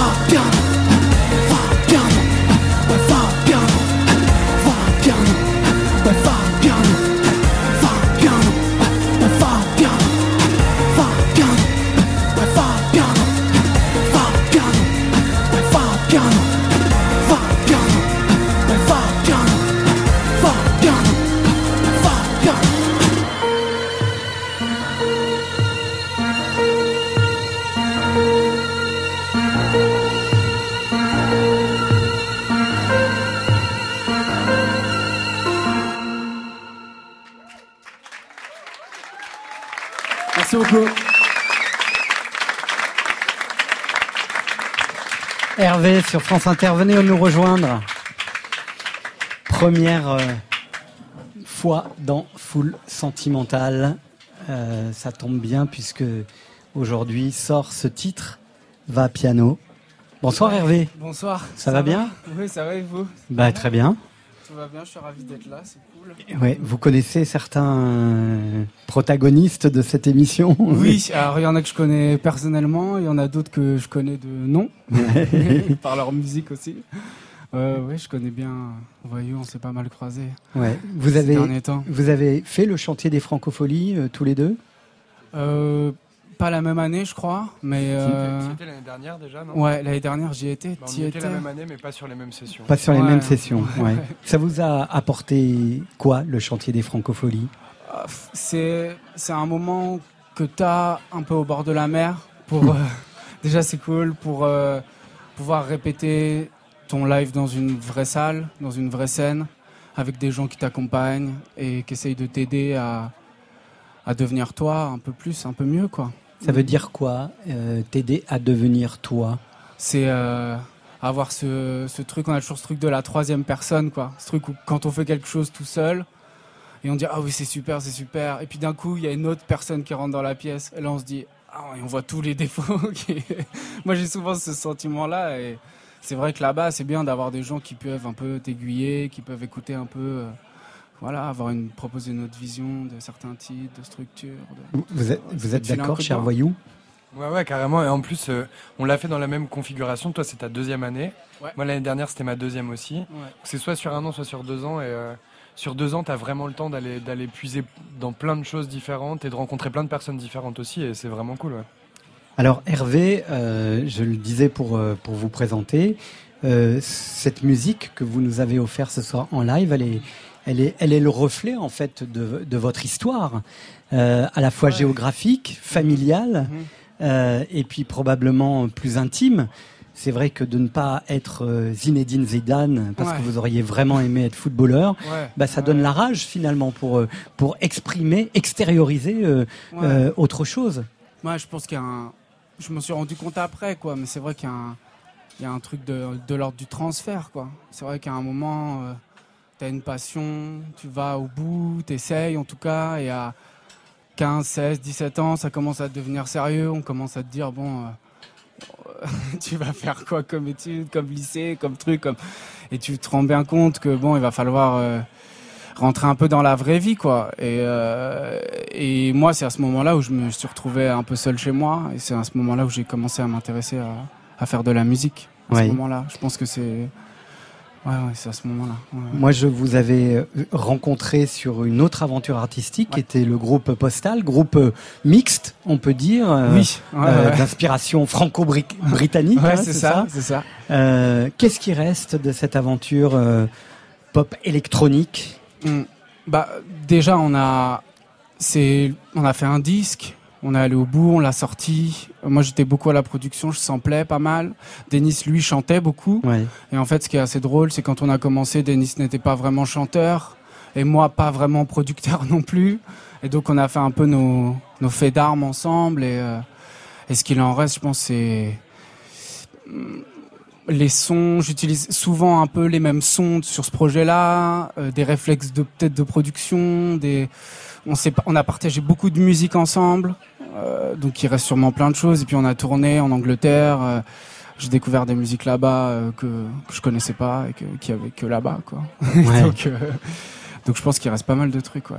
Et puis il y a eu cette volonté à un moment de faire euh, le saut euh, dans le grand vide. Mhm. Mais le grand vide, c'est aussi parvenir à se rassembler pour mieux se ressembler et à écrire euh, sa propre sa propre histoire dans ce EP. C'est ce qui va se passer. Ouais, c'est ça. Hein. Il y a à la fois de la mélancolie. Mmh beaucoup. Mm. Il y a de la rage, je disais de l'animalité parce que vous avez euh, une relation euh, à vos machines qui est assez euh, animale en fait. Ouais, j'ai toujours été comme ça.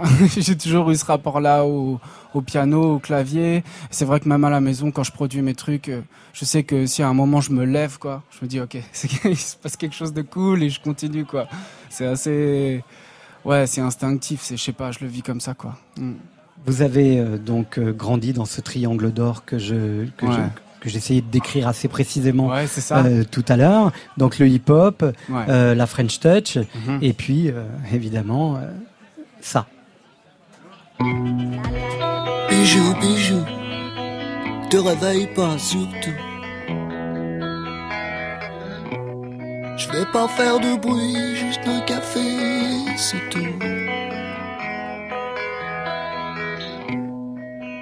Peux plus rester ici, je dormirai, je sais pas où. Oh, Donc vous avez ce point commun avec euh, Mathias Malzieux, le foot déjà, et Bachung. Je sais pas euh, quelle place occupe Bachung chez Arnaud dans le paysage euh, mental d'Arnaud Robotini, mais euh, ni le foot d'ailleurs, mais, mais en tout cas je sais que vous vous avez ce- ces points communs. hein. Bijou bijou, Ouais. Bijou, bijou, ouais, je crois que c'est sur Roman Photo. Je crois que c'est le premier album. C'est Roulette Russe, hein, c'est Ouais, l'album. Roulette Russe, Ouais. c'est ouais, Bergman ouais, c'est incroyable. Ouais, c'est magnifique. Les cheveux dans le lavabo. Ça donne envie de chanter. Disons que ouais, moi je j'en dis ai bien de chanter. Ouais, Parce ouais, que ouais. vous- de producteur, vous êtes passé à oui, chanteur. Ouais, ouais. Bah, c'est sûr que dès lors où je me suis mis à chanter, comme j'en ai écouté depuis que je suis tout gamin, naturellement, je pense que j'avais ça inconsciemment. Quoi. Il y avait un peu Bachung qui était là, un peu Higelin qui était là, et qui me disait bon bah si tu veux chanter, c'est un peu comme ça, quoi. Allez. euh. et bon, ce qui est impossible parce que Bachung c'est un chanteur immense, quoi. Mais il y avait ce truc-là. Ouais, ouais, ouais. J'ai beaucoup, beaucoup, beaucoup écouté. Mm. Et votre relation à la musique euh, électronique, euh, Ouais. est-ce que est-ce que ça a été facile de, de, de la faire entrer dans la chanson, dans les carcans de la chanson? Euh, ouais, je pense c'est plus de l'ordre de la, de la production. Je pense que j'avais des fantasmes. Il y a eu un moment où j'ai eu envie de mélanger, euh, comme euh, l'a fait d'ailleurs Bachung sur Samuel Hall, de la, de, la, de bassline ou de la drum and bass avec des chansons. Je pense que ça vient d'un c'est des ouais des postures de, de production plus où je me dis c'est un fantasme si j'arrivais à mélanger ça avec ça je serais bien heureux Ça va pas si mal euh, euh, que ça, hein, la chanson et la musique électro, Arnaud Robotini et Chloé.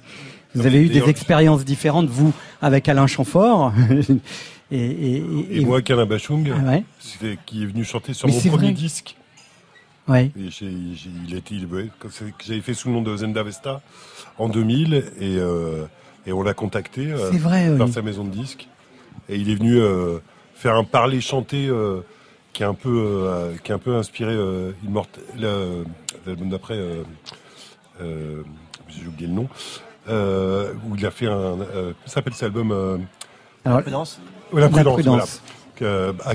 Tout en parlait chanter et là sur, sur ce disque là il a dit deux, deux poèmes de, de Tardieu sur un morceau que j'avais écrit Ah, c'est vrai, et oui. c'était une rencontre et j'ai deux, deux- participé un peu à l'écriture comme il a fait à ce moment là pour faire ses albums c'est-à-dire il a mis plein de producteurs Plein de- ensemble plein de producteurs, et ouais. hop, ils ont tourné Ouais, et ouais, j'ai c'est des petits bouts euh, sur des morceaux de cet album en fait Évidemment, euh, aussi euh, Mathias Malzieux, Bachung, très important. hein, euh, quand vous regardez la playlist de France Inter, vous choisissez Bachung, par exemple. Oui. Entre Oui, autres, pas oui, que lui. Oui, oui, oui, mais bien sûr, euh, c'est vrai que c'était une rencontre extraordinaire. Euh, moi, il m'a fait Jack l'Éventreur dans, dans mon film et en musique aussi. Et euh, j'ai un souvenir de la rencontre et de la discussion sur Jack l'Éventreur avec Alain, avec Alain Bachung. C'était extraordinaire. On a parlé, on a plus parlé de, de, de Tom Waits et de Johnny Cash que de Jack l'Éventreur, mais c'était notre façon de parler de Jack l'Éventreur pour l'interpréter. et c'était, euh, c'était des, c'était cadeau quoi, de, de pouvoir le rencontrer. Quand il est venu enregistrer, il mettait toujours sa même veste pour enregistrer. Il avait plein de petits rites comme ça. C'est des moments, euh, voilà, parce qu'on est, on est voilà comme un, comme un jeune Padawan devant son maître Jedi là. Chloé, je parlais aussi de la relation euh, chanson, pop et, et musique électronique. Vous, vous avez travaillé avec euh, euh, Alain Chamfort, euh, qui était présent sur votre dernier album studio, dont on a la, la- la version live sans Chamfort. Euh, oui, après, moi, j'ai- j'avais cette idée de travailler avec euh, Alain Chamfort depuis, euh, depuis assez longtemps, parce que j'aimais bien son univers. J'étais touchée euh, pas mal aussi par certains slows des années 80 qui m'ont marqué, euh, qui ont marqué mes booms. Voilà, ça c'est pour la petite histoire passionnante. Mais euh, du coup, euh, c'est vrai que j'avais un peu ce côté euh, nostalgique, en fait, de me dire, tiens, qu'est-ce que ça peut donner finalement? J'ai aimé certaines de ses chansons, j'aime son univers, j'aime sa voix, j'aime ce qu'il représente. Et qu'est-ce que ça peut donner finalement? Mais vraiment, je n'avais aucune idée de ce que ça pouvait donner. Hein. Mais je me disais, j'étais curieuse de savoir ce que ça pouvait donner notre collaboration. Donc, euh, lorsque je lui ai proposé, euh, il a accepté. Il m'a demandé si j'avais un morceau. Je lui ai dit non. J'ai mis pas mal de temps avant de, de proposer quelque chose, mais, euh, mais en fait, pour moi, il fallait, il fallait qu'il accepte avant que je puisse faire le, le, le morceau. Et donc j'ai mis, euh, j'ai mis un certain temps avant de vraiment lui proposer quelque chose. Mais pour moi, j'avais une idée très précise de comment il pouvait placer sa voix et ce qu'il pouvait faire. Et euh, il s'avère que spontanément, quand il est venu dans mon studio, il m'a tout de suite proposé exactement ce que j'imaginais. Ouais. C'était ça, ça, ça le faisait ou ça le faisait pas, et c'était exactement euh, ça. Voilà. Merci en tout cas euh, Hervé d'être venu ce soir euh, pour nous présenter euh, ce, cool, hein. ce titre. Mhm. Et puis on, on va suivre avec beaucoup d'attention euh, la suite euh, qui va se concrétiser sous la forme d'un d'un EP. Hein. Ouais, c'est ça. Hein. Je, Ouais. crois, je crois qu'on va faire ça. Ça commence comme ça. Hein. Ouais, bah ouais, Ouais. ouais, faut commencer. Hein. Et c'est pour quand Ah, avril, je Avril. Ouais, ouais. Avril. Avril, ouais. On se retrouvera.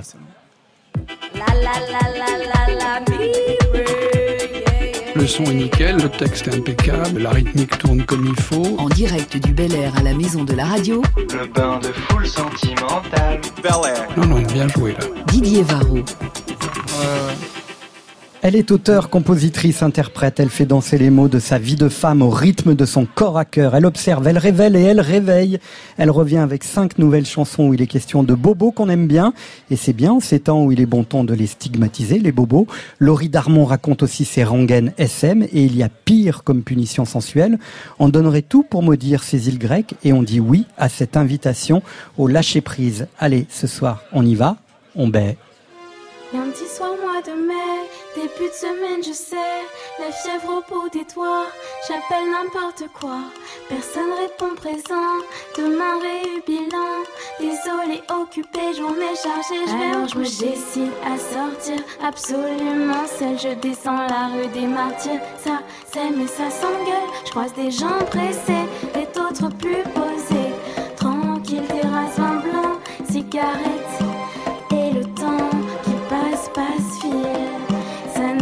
la vie défile. Peut-être faut-il que je me range. Je ne suis pas cette minette franche.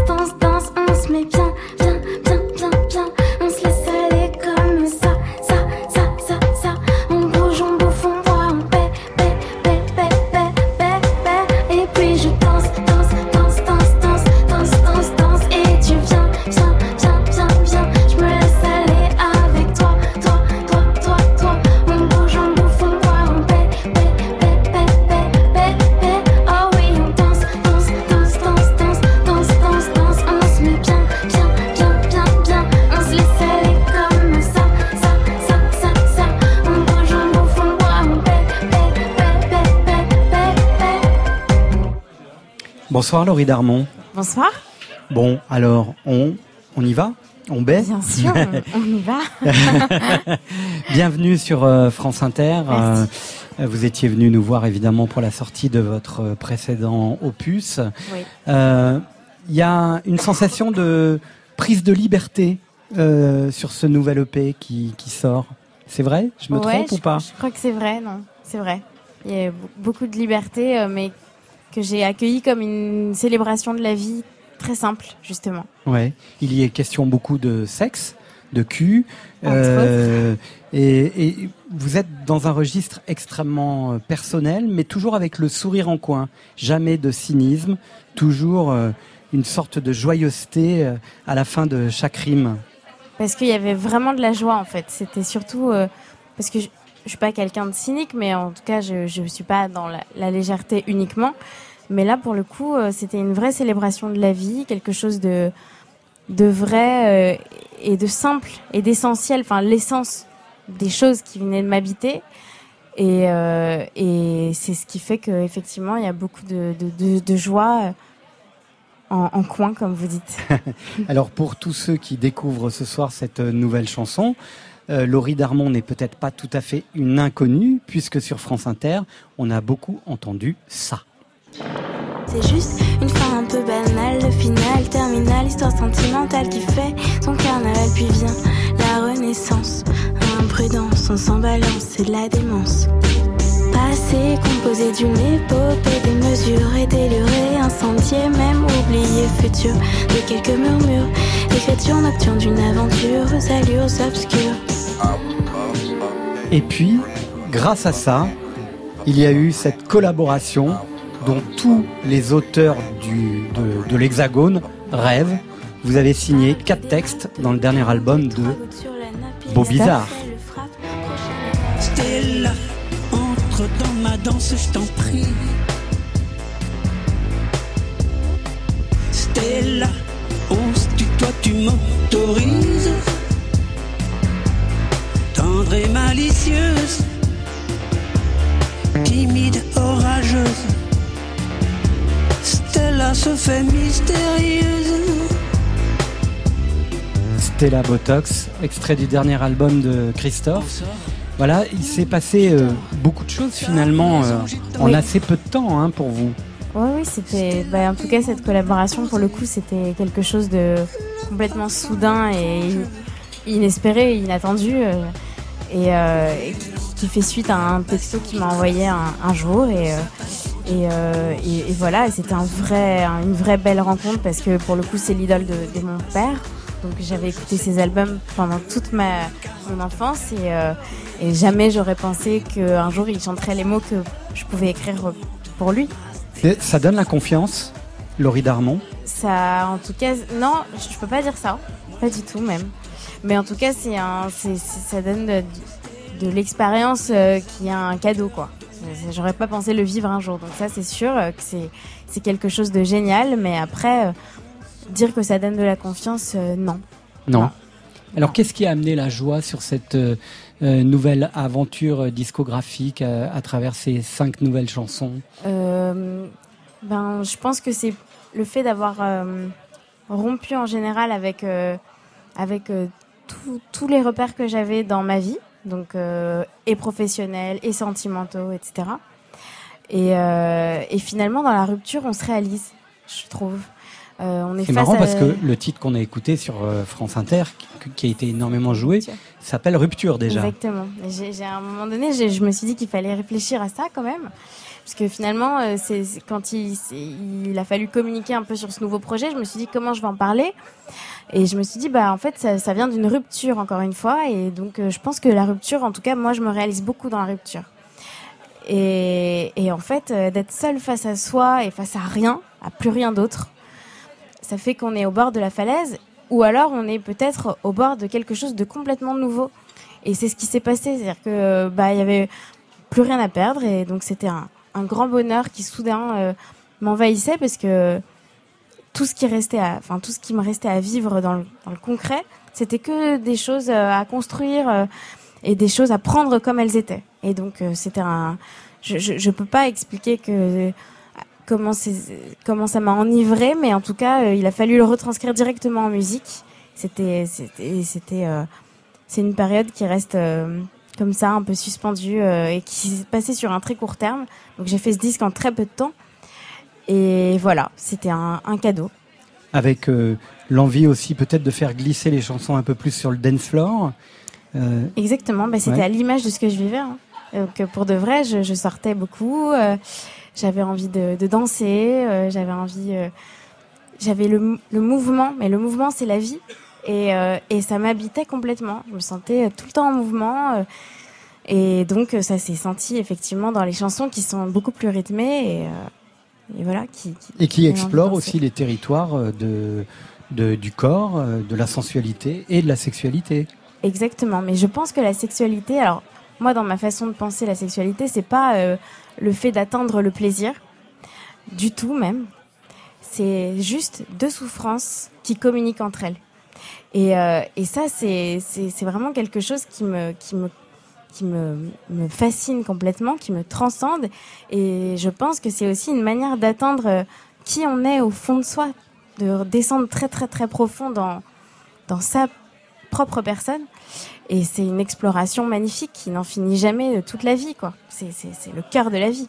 D'où c'est Rangen SM, c'est ça C'est Rangen SM, ouais. Laurie Darmon, euh, merci d'être euh, venue ce soir euh, sur France Inter, mais vous restez, l'émission n'est pas tout à fait terminée. On va écouter encore une chanson, un titre. Hein. Alors, c'est l'histoire d'un danseur qui se déplace à reculons tout en créant l'illusion par ses mouvements corporels qu'il est en train de marcher vers l'avant. Il flotte, un homme fait la marche de la lune pour ne pas voir les parcours fléchés et leur raideur absolue, ne pas aller dans le sens du vent, Pourtant, Berlin, ces paysages qui défont l'histoire et qui parfois la refont, Schönberg, Kreuzberg, Bergheim, aller de l'avant sans revenir en arrière, embrasser un bout de mur comme on étreindrait un bout de la mémoire de l'humanité, voir les couloirs de la maison de la radio, ici à Paris, sur une musique hypnotique, on fait le moonwalking et l'on danse bien pour oublier que hier, parfois, c'était mieux que demain. Esteban Van der réalisateur de son état pour Full Sentimental, fait son intéressant et on aime ça. Ce soir, on fait aussi la mise en ligne sur toutes les plateformes de streaming et de téléchargement de ce devoir de mémoire qui est aussi un devoir de son bien joué.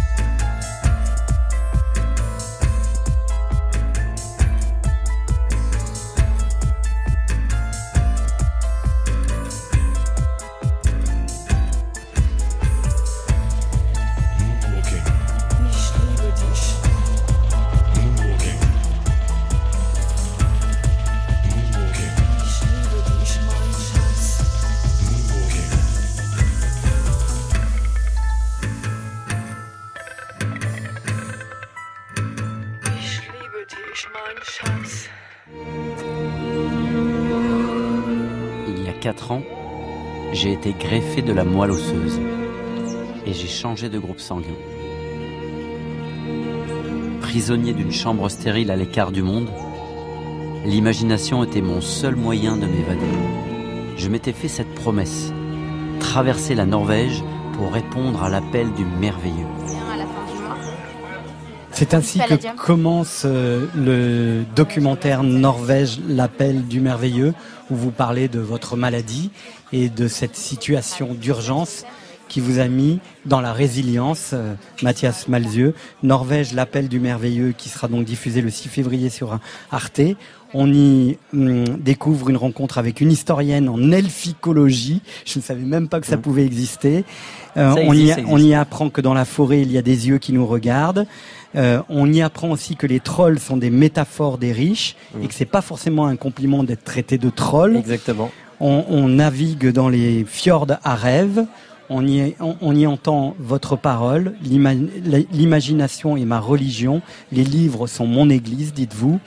Euh, vous allez à la découverte d'un village, Ferland, qui est le village des livres. Euh, vous rencontrez aussi évidemment des tas d'autres euh, personnages pendant ce voyage initiatique parce que vous le dites, je voyage pour vérifier mes rêves. C'est Gérard de Nerval qui disait ça. On vous retrouve sur une île, Arnoia. Euh, vous découvrez la migration des rennes, les Samis et les Norvégiens. Vous vous rendez compte évidemment que ce ne sont pas les mêmes peuples. Voilà, mais vous vous rendez compte surtout que les rennes et les Samis sont connectés et que vous avez peut-être approché la source le jour où vous avez franchi le Cap Nord, le bout du monde à portée de skateboard. Il s'agit de tout ça dans ce film documentaire que vous avez coécrit. Oui, oui, oui, c'était une aventure euh, tout à fait extraordinaire. Alors c'est c'était même presque étrange parce que c'était tellement fort à vivre et à partager avec l'équipe que j'avais du mal à dire je. Parce que finalement, on était quand même quatre à, vivre euh, ce truc-là. Et quand on regarde le film, on a l'impression que je suis tout seul sur mon skateboard, ce qui est évidemment une, une petite embrouille de cinéma. Mais, euh, mais je pense qu'effectivement, la rencontre avec, avec Nils, l'éleveur de rennes, qui a fait le buzz, le buzz sur Internet il y a quelques jours, parce que en fait, c'est le sosie euh, de Genesio, l'entraîneur de, de l'Olympique lyonnais. Donc, c'est devenu complètement surréaliste. Il m'a envoyé des, il a découvert Instagram et tout. Et, c'était assez amusant et euh, c'est ça aussi qui est beau, c'est cette poésie là d'à la fois avoir quelqu'un qui te donne une parole un petit peu chamanique comme ça, qui t'accueille au milieu de, son troupeau de rennes dans un tipi, qui dit qu'il est né là-dedans, etc. Et qui en même temps après, euh, malgré son costume de Samy avec euh, son petit métal blanc pour pour résister face aux esprits maléfiques, et eh ben te parle de football euh, va au supermarché acheter des trucs. Et, c'est là que ça se situe aussi souvent. Voilà, c'est ce qu'on verra. Pardon, Mathias, de vous couper, mais il est 23h passées de 40 secondes. Et c'est l'heure du journal que nous découvrirons le 6 février, la veille de la sortie de votre livre. Merci infiniment à tous, Arnaud Robotini, Laurie Darmon, Chloé Voyou et Hervé d'être venus au rendez-vous de Full Sentimental sur France Inter. Il est 23h, passé de 1 minute.